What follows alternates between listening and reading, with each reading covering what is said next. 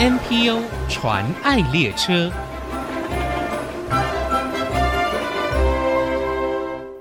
听众朋友，大家好，我是王淑荣，欢迎收听 NPO 传爱列车。位于台中市，成立于一九九九年的台湾阳光妇女协会，长期服务隐藏在社会角落的弱势家庭。他们相信孩子的未来有无限可能，因此投入弱势儿童免费课后照顾，帮助不得已生长在困境家庭的孩子，累积翻转人生的资本，照亮弱势儿童的未来。经过多年的服务，协会看到弱势家庭的困顿只是一时，透过他们的积极陪伴与培力，可以让弱势儿少及家长发展面对困境的能力，获得积极翻转未来的能量。台湾阳光妇女协会的成立与发展，只有一个目的，就是让有需要的人得到帮助，能勇敢自在地生活在阳光下。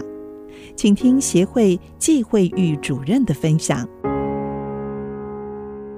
惠玉主任您好，Hello，主持人好。惠玉主任，我从贵会的网站上哦看到，其实协会的前身是台湾原住民妇女阳光成长协会，所以当初协会成立是为了服务原住民妇女，是。后来就有很大的转型，是。那这段历程是不是可以跟我们介绍一下？好的，那协会其实当初的成立是因为我们创会长她本身就是一个家暴的受暴妇女。那他因为自己的就是亲身的经历，他走出来这个困境之后，那他想要用一己之力来帮助这个有困难的妇女。嗯那在台湾，呃，当时的原住民妇女是受暴群众里面更弱势的一群，所以一开始我们的服务对象就是以原住民的受暴妇女为主。那当时我们的创会长他本身，因为他只是一个人，然后透过亲朋好友的一个帮忙，然后成立这个协会，所以其实能够帮助的这些对象有限。对，那在二零零三年，我们的秘书长陈淑媛秘书长进到协会之后，那他把社会工作的专业带入协会，应用社会工作的工作方法，然后不再是个别的个案处理而已。对，我们就会串联资源，嗯，来帮这些有需要的妇女，还有她的家庭成员，对，好协助他们脱离困境。哦，对，所以我们在二零零三年就把协会的名字做了一个调整，更名为现在的名称——台湾阳光妇女协会。嗯，您个人的背景也是社社工，对，对。我们协会目前有十九个工作伙伴，哦、那里面有十七个是社工专业，嗯、连我们秘书长都是社工，他是第一代、哦、台湾第一代的社工人。对，如果是针对家暴这一块，是。真的也需要社工专业的背景，是。知道怎么样来帮助。对，然后更有系统，然后也不是单打独斗。对，因为其实个人的助人力量是有限的，嗯、所以我们用就是呃团队的工作力量来帮助这些有需要的家庭，所以我们的服务对象也不只局限在原住民的受暴妇女，对，对我们已经扩展到经济弱势的家庭，还有然后儿少，对，然后甚至单亲的爸爸。嗯，对，然后甚至我们像我们有食物银行的服务，那它的服务对象就包含生障的家庭，对，独老的家庭，是，现在还有加入新住民，对这一块，对，就是有需要的家庭，原则上在我们力所能及的范围内，都希望能够协助他们站起来。如果以地方的协会来看哦，你们有十九位是全职工作伙伴，工作伙伴，就，是。很不容易的，所以你们服务的对象真的蛮多的。是，那地区是在大台中地区吗？对，呃，我们协会其实一开始是从一个社工、一张桌子开始开始服务。对对，那其实我们很注重专业的口碑，对，跟服务成效。那也慢慢的被政府，然后被一些相关的资源单位看见。所以你们也有跟政府合作，政府单位。对，我们有一些专案是政府那边的专案，是他们的补助经费。对，然后我们现在更多的是。社会企业，呃，社会大众的一些支持，甚至有一些基金会，对，也支持你们。对，是是是，对对，那就肯定你们的服务工作。对对，目前所服务的内容有哪一些呢？是。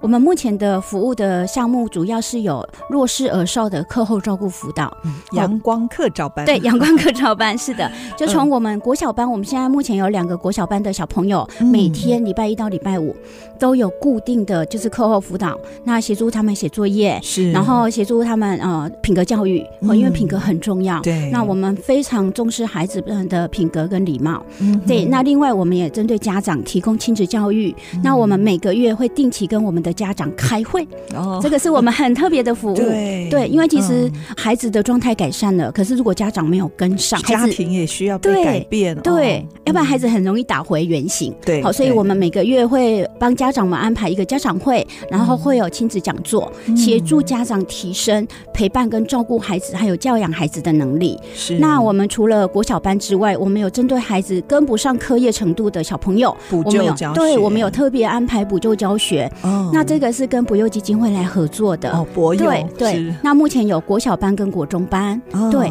那另外我们在呃南区我们自己的一个社福馆的场地，我们有提供就是青少年的一个发展基地，叫做阳光少年样基地。样基地。对，样基地。年轻的样。年轻的样。对。那这个就是我们提供我们的孩子们。放学之后晚上，嗯，国中的国高中的孩子，就是放学之后晚上来到我们这里吃晚餐、写功课，是，然后社团活动、学习活动。那像我们的志工也很强大哦，我们有医师是我们的志工，对，然后我们还有一个就是行销公司的老板，也是因为哎服务接下之后，他就变成我们的志工好伙伴，对。对。然后还有像我们周遭的，就是中兴大学啊、中山医大等等的哈，这些学生们都是我们很重要的志工伙伴，因为针对。儿少的服务工作陪伴是很重要的，所以志工群的加入是很大的一个支持。对，而且你们还为这些少年朋友还有成立一个制造者工作坊，是不是？是哦，这个是要教他们什么呢？OK，这个制造者工作坊其实是我们透过社工还有专业老师的陪伴跟教导，协助孩子们去做自我探索，还有社会参与。那自我探索是什么？我们会给孩子们任务，透过个别的思考。还有小团队的一个共同讨论，他们去发想以自己的能力，对，可以为社区、可以为社会做什么。哦、那像去年我们用木工课，嗯，我们邀请台中女中的专业的木工老师，嗯，来带我们的青少年 共同来设计，可以为社区带来什么样的好的影响力。哦、那我们的孩子最后的发他们做什么？对，他们做了一个那个垃圾袋的资源回收站，对，购物袋的回收站。那他们就用那个木材钉了回收的木材，是。钉了这个回收桶。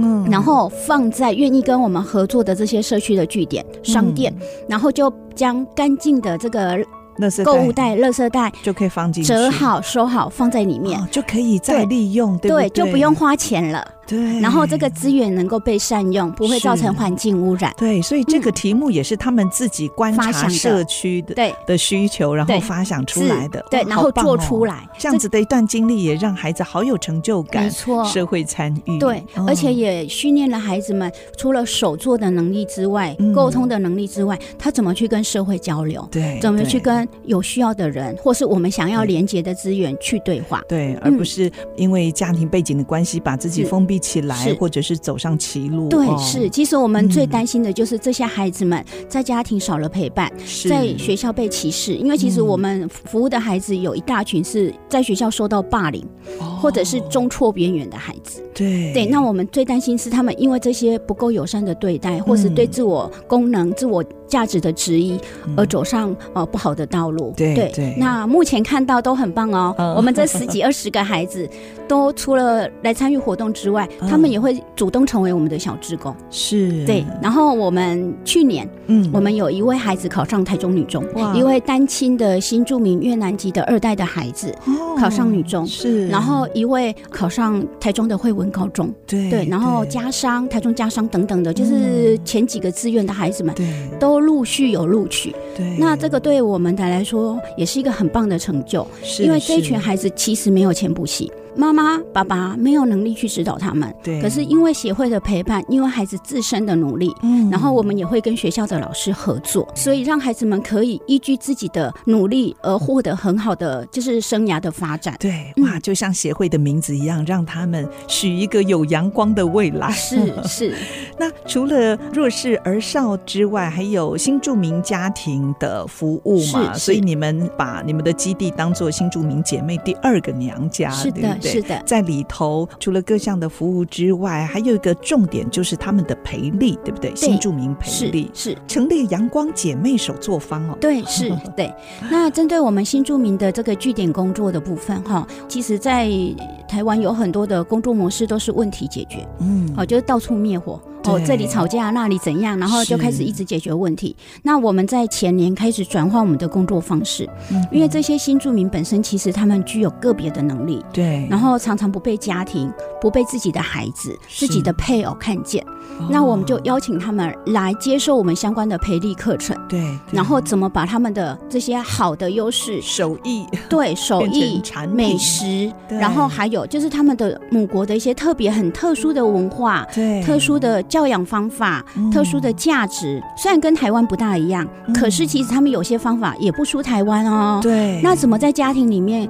跟自己的孩子、跟自己的配偶，甚至自己的其他家属进行沟通，所以你们就是当这个沟通的桥梁。对，我们训练他们有能力。去沟通，然后表达，对，然后甚至他们有能力，像我们现在有六六到八位的新住民，是我们的多元文化的讲师，是。对，他就可以把他们的母国的家乡的有意思的、有趣的、特殊的文化，对，透过我们的课程讲座，让其他的家长、让其他的孩子看见，对。对，那相对的，他的能力发展出来之后，他之前的很多问题。就解决了，解决了，对，整个焦点就被转移了，然后很多以前不被理解的地方也被理解了，对，那很多冲突其实就自然就不见了，是。对。那我看到对于一些新住民姐妹家庭遭遇一些急难困难的时候，你们也是扶助他，特别是在经济这一块哦，对，你们还跟天泉社福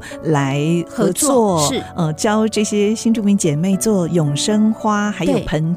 对对对，是我们会依据这些姐妹们的家庭的状况跟她的时间，因为其实她们最难的是时间的安排，还要照顾孩子、孩子甚至家人。对，是，然后还有再来就是语言，因为他们有很多就是可能听大概可以，可是写啊、读啊都不行了，就很困难。对，甚至有时候说跟听，我们还要协助做转译。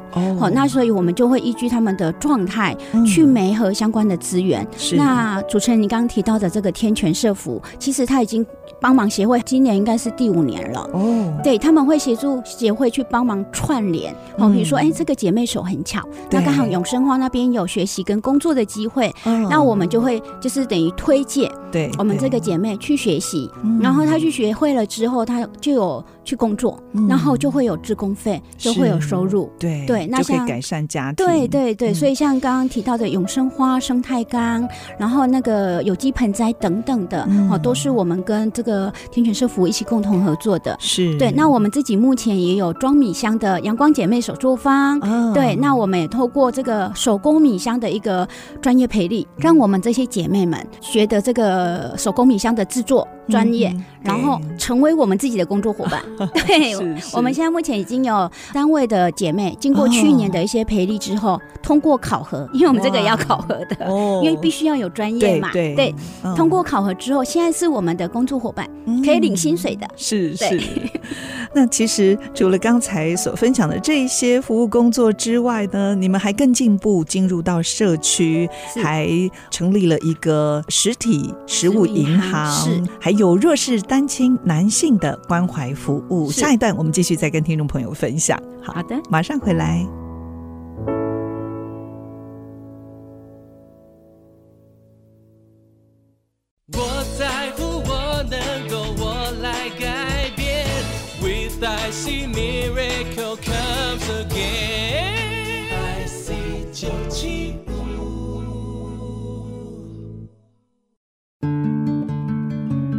欢迎回到 NPO 传爱列车，我是王淑荣。今天我们很高兴邀请到台湾阳光妇女协会，他们是位于台中，已经经营二十五年了，今年迈入二十五年的一个 NPO 组织。我们邀请到协会的主任纪会玉主任来到这里分享他们的故事。那继续，我想请教会议主任哦，是呃，其实我们知道有一些社区是结合不同的单位哦。哦，成立了所谓爱心冰箱啦、是食物银行。其实这一块的服务也是需要很多的人力跟志工。嗯、那当初为什么会想要成立这个阳光实体食物银行呢？因为其实我们协会服务的都是经济困难的弱势家户。嗯，那这些经济困难的家户，除了领政府的补助之外，往往是不够的。哦、对，那他们怎么温饱？对，怎么在家庭有需要的时候有相关的资源可以补充？嗯，那既往我们都是呃以物资包的方式，哦，就是协会有什么发什么。哦，可是有时候也会造成物资的浪费，比如说，哎、嗯，我们募到了米，可是给了米之后，这个家户不能煮。那这米就浪费掉了，是对。那我们也看到这样子的需求跟这样子的，就是物资的无法被善用。因缘机会之下，我们就成立了食物银行。哦、对，那这个食物银行也当初也是有像家乐福基金会的一些帮忙，嗯，好，让我们可以去做第一期的建制。是，那我们的食物银行是像超商的模式，嗯、是开架式的。然后这个服务对象，他按照他家户的状况，我们社工访视之后，会提供相对应的点数。是，比如说这个家户，他是一个妈妈带两个。呃，孩子，那妈妈工作收入也不稳定，嗯、那我们可能会因为家庭的需求，还因为评估他们家里有多少的福利资源在里面。基本的话，原则上会有一千到一千五百点，嗯，好、哦，这个点数。那折合物资的现值大概会有两千到三千元不等的价值。哦、对对，那他就可以按这个点数到我们的食物银行推着推车，对，去选购，哦、对他需要的物资。对对，哦，他可能真正是他需要这样子，物资也不会浪费是，就是把爱心人士或者是企业捐赠的物资是送到真正有需要的人手中。没错，是。像我们服务有八成以上是弱势妇女，哦、然后或者是弱势的青少女。那像三年、三四年前，很多妈妈就跟我们反映啊，为什么都没有卫生棉？因为女生都要用卫生棉，卫生棉很贵，必要用品。对，而且它很贵。那很多很多妈妈跟孩子舍不得用，舍不得换，那这会造成身体健康的问题。所以后来我们经过几个妈妈的反应之后，我们就去募。其实他们不提，我们可能就不会想到。是是，而且这个不会是有人愿意捐的物资，哦，常态性捐赠的物资不包含这个。对，所以你们就找企业吗？或厂商？我们就去努力开发，就是后来也是因缘机会，有厂商愿意就是小批捐我们。那第一批进来之后，我们找到方法，我们就努力去找其他愿意支持的，或者是像有一些社会大众，哦、他可能他呃没空去采买捐我们物资，他就捐款。对，然后让我们可以去采购这些必要的物资，嗯、像奶粉啊，嗯、然后像补体素这样子的营养品，也几乎原则上没有单位对。或没有人会捐。如果真的募不到，那我们就会透过捐赠的善款，嗯、那我们就会去做采购。哦、对对，然后因为这个是他们需要的，是是是，而且你们还特别推广惜食教育，对不对？对也让大家知道珍惜资源，珍惜资源。是，哦、因为其实现在物资其实。不会很不够，嗯，可是怎么善用它？是对。那当你有物资之后，你怎么不浪费？好，这个我们会对我们的服务对象进行就是吸食相关的观念跟教育。对，那也会到学校、嗯，到社区或者到企业里面去分享这样的概念，因为我们每个家户都有可能会多出来的东西。对。那比如说我买了一套罐头，那这一套罐头我可能只用两罐，那我可能多一罐，或者是开了一罐不喜欢，对，闲置在闲置的两罐怎么办？对，就可以捐来。那我们就会让这些资源去到他有需要的地方。是，你们大部分像这种食物的捐赠是台中地区吗？会不会有其他县市可以用寄送的方式？可以寄送，因为其实我们收台北、新竹也有哦，然后有像花莲，我们还收到台东的。对，因为我们有一些物资资讯，我们会放在我们的就是官方网站，官方网站对，或者有及时的需求，对对对，或者是我们的 FB，那我们就会寻求就是社会大众的支持。是。对，那其实台湾是一个很有爱心的环境和社会，那他们就会呃有意愿的这些呃善心的企业或者是个人，他们就会愿意捐赠给我们。其实你们还做了一个比较少 NPO 组织会做的，就是服务弱势单亲的男性。是。单亲的爸爸们，其实他们是在我们所有的弱势家户里面最弱势的，嗯，因为他们在整个求助的过程非常的困难，对。对。那我们也是在一零九年开始常态性的服务爸爸们之后，才知道他们在求助历程常常被拒绝。哦。因为台湾会有一个观念，就是你是男生，嗯、你好手好脚，你应该有能力，你应该有能力去赚钱，是。过生活。可是其实像我们遇到很多爸爸是呃，比如说我们遇过火灾的，嗯，那家里火灾之后，他需要有三到半年的时间，对，去处理哈家里的呃后那个后事是，然后家里的屋子的修缮重建，嗯，对，那其实你叫他去工作吗？很困难，对，因为有太多事情要处理，然后他的身心状况需要被照顾，嗯，然后他生存下来的其他的子女、妈妈哈长辈需要被关怀，对，那像这个部分其实没有人去帮忙他，嗯、对，然后呃像我们有重病的爸爸，是。哦、呃、车祸的爸爸。哦、嗯，那或者是说，哎，真的被裁员了。好、哦、像之前 COVID-19 很严重的时候、嗯，我们有好多的爸爸失业了，谁来帮忙？这种急难家庭，对，特别又是单亲的，对，很困难。对对，那我们也是看见这个需要之后，嗯、我们就提供服务了。那也很感谢联劝，好、哦，联合劝募协会，对、嗯，他们支持我们这一支专案很多年，对，愿意让我们就是有一个能力长期的协助爸爸们，对，在生活遇到困境的时候。嗯。有一个靠山，陪他走一里路，对，五里路，对。啊，最终让他可以步上人生的轨道。是，我们有一个爸爸，之前曾经因为生活陷困，然后就是扛着瓦斯桶、啊、要去社会局。对，他直接打电话跟我们社工说，因为他都一直被拒绝。对，他就说，哎、欸，他去申请那个中低收的补助，然后被退件，嗯、被拒绝，然后他很难过，他就跟着孩子就活不下去了，竟然还这样的对待，然后他就说他要扛瓦斯桶去社会局，然后请我们帮他办后事。然后我听到好紧张，也很也很伤心，也很担心。我们就赶快介入，我们赶快介入，我们社工立马就介入了。哦、然后爸爸被劝住了，对。然后后来我们就经过陪伴跟关心，那个爸爸现在已经自立了，而且成为我们的志工。有我在你们网站上有看到这个感人的故事哦，是真的还好。那及时的一通电话，是。不过他也知道社工一直在关心他，对，所以他有一个需要的时候的管道会想到我们，对对。对嗯，我知道惠玉主任您加入协会哦，今年第十三年了。对，转眼间。对，那是不是也可以分享您多年在服务过程当中有什么特别的体悟跟感受呢？呃，其实我加入协会之后，从最开始的督导的工作开始，就是协助我的工作伙伴怎么去提升对于我们个案的服务的专业度。嗯，对，然后到现在担任主任的角色，嗯，怎么让我们手上的资源。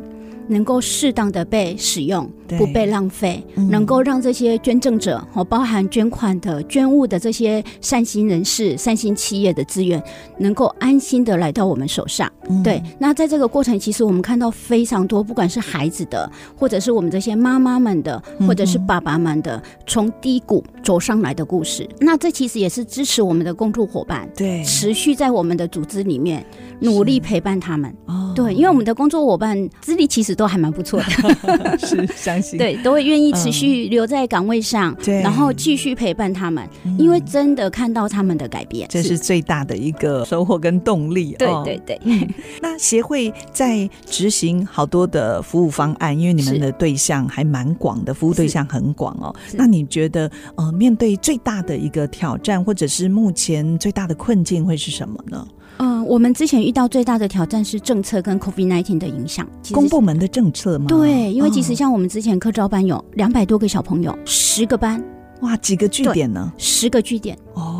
对，十个据点，然后两百多个小孩，嗯，然后一夕之间政策调整之后，从二十一个补助人力变零个，啊、哦，对，那时候好可怕哦，哇，那怎么继续？所以我们就立即就应变，哦、就开始评估，针对必须要减班的、可以减班的，我们就做做孩子的转移，跟社区内其他的资源赶快接洽，赶快帮孩子做转移。是，那针对那个减不了班的，我们就开始赶快想办法募款。嗯，然后让那个孩子的服务怎么不被中断？对对，那还有像呃前几年的 COVID-19。的影响，嗯，那这些家户像之前的线上教学，嗯，孩子家没有网络，对，没有手机，没有平板，什么都没有。对啊，这个怎么 上课？对，对，所以我们其实当下我们立即就启动了，就就募募集，就需求调查之后，就几个家户哪些没有网络，哪些没有没有就是相关设备，然后都确认了之后，我们立马启动募集机制。对。对，然后像网络的部分，我们就去调查，哎，有没有免费的或者是平价的，对，家长负担得起的，嗯。然后像是设备，那时候我们募了二十几台平板，对，给孩子们，至少让孩子学习也不会中断。对、哦、对，那其实这个都是很大的挑战。那像我们呃，现在目前遇到比较大的挑战是我们妇女培力这一块。嗯，好，因为其实妇女的工作在不管是呃政府的政策，或者是像一般的大众捐款，嗯、支持度是比较低的。好、哦，就回归到哎，妇女本身是大人，哦、她有工作能力，她应该自己可以去工作的一个观念。所以有时候要在帮他们做一些服务推动的时候，嗯、相对资源上就会比较困难一点。是，所以这个妇女培力不单单是新住民妇女，对不对？是弱势家庭妇女。对，我们是针对经济弱势的妇女，那、哦、会包含所谓的单亲的，对啊，新住民的、原住民的，嗯、甚至我们有部分的生障妇女。对，这个也需要公部门来支持。对，相对因为呃，像儿童、少年啊、生障啊、嗯、老人啊，他都有政策的专法，是是。有相关的就是框定的经费，对，可以来补助。可是妇女这一块没有，还没有，对，目前都没有。所以就是政府有做，可是做的不多，没办法做多，因为没有经费。对，那像民间单位在推，可是，在推动的过程里面就会比较困难。哦，因为在小额募款，哦，或者是有些企业，哈，对，对长者啊，对孩子们啊，哦，相对就比较容易一点。是，可是，在妇女这一块，相对就比较难。所以难怪我访问也蛮多 NPO 组织也投入妇女陪力这一块哦，就是有看到有这样的需求。是。那过去哦，协会一路走来，我相信也有很多的支持跟合作伙伴。是因为其实像协会走到现在，也不是自己独行的，是有非常多的资源跟伙伴协助。好，比如说像感恩基金会，是，嘿，他是我们非常非常重要的支持者。嘿，他从呃我们的孩子们的爱心早餐，嗯，到我们青少年的培力工作，对，然后到我们的妇女的培力，像去年我们整个开展呃妇女的手作米香的培力工作，嗯，那我们缺设备。Oh. 对，那我们就跟感恩基金会的执行长还有相关的工作伙伴，就是分享、对讨论之后，啊，他们真的很发心，他们就 support 我们设备费，oh. 让我们有就是生产设备。对，所以就开始接订单，可以生产，可以训练，然后可以开始接订单，然后可以让这些妇女真的成为工作者，是有薪水可以赚。是，对。那除了感恩基金会之外，比如说像永龄基金会，去年也有 support 我们，嗯、就是妇女培力这一块，是。哦，他给我们一些就是培训的那个业务费，嗯，然后也给我们一点就是工作者的薪水，嗯、因为工作者的薪水是很难募的，对募不到，对对。那永龄基金会这个部分也让我们很感恩，嗯、他们愿意就是捐款，让我们可以聘一个工作伙伴，哦，对，那让我们可以有一个专业的工作人力来陪伴，然后服务这群妇女们，嗯、是对。台湾阳光妇女协会哦，在大台中地区在默默的耕耘经营哦，是你们所做的也被看见，谢谢。所以有很多的不管是企业或者是同样社福团体，也都一起走这条服务的路。那如果有听众朋友或者是企业也想要支持你们的服务工作，可以怎么样参与呢？是我们现在目前像儿少服务的部分，就是课后照顾辅导。嗯嘿，跟培力工作也很需要，就是社会大众的支持。那刚提到妇女培力这一块，也很期待有社会大众愿意或企业愿意来协助我们去做推动，特别是经费上的支持。对，经费上的支持，因为没钱真的很难做事情，做不了事这样。那如果有意愿愿意支持的，就是听众或者是我们的企业伙伴们，很欢迎可以到我们的官网或是我们的 FB 留言，或者是直接电话跟我联络零四二二九一八一九九找季主任。好，这个是协会的电话，是零四二二九一八一九九哦，或者是直接上台湾阳光妇女协会官方网站哦，都可以找到所有联络的资讯，还有特别每天需要的物资，对，哦，我们都可以透过官网来了解。是台湾阳光妇女协会二十五年，从服务原住民妇女开始哦，到现在照顾的对象扩大到新住民弱势家庭，还有儿少，透过陪伴。还有培力，让有需要的人可以得到翻转生命的机会跟力量。期待有更多爱心伙伴可以按着个人的能力一起来支持协会的服务工作。今天非常谢谢纪惠玉主任来到节目当中跟我们分享，希望你的分享可以为更多弱势家庭带来希望的阳光。谢谢主持人，集结大家的爱心。好，谢谢主任，谢谢。谢谢真情传爱。大家好，我是社团法人台湾阳光妇女协会的季慧玉主任。我们相信困顿只是一时的。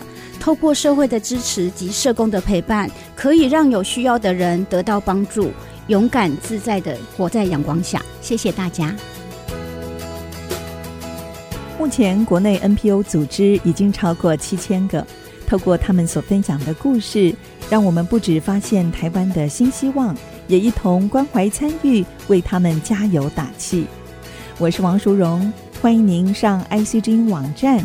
听更多 NPO 传爱的故事。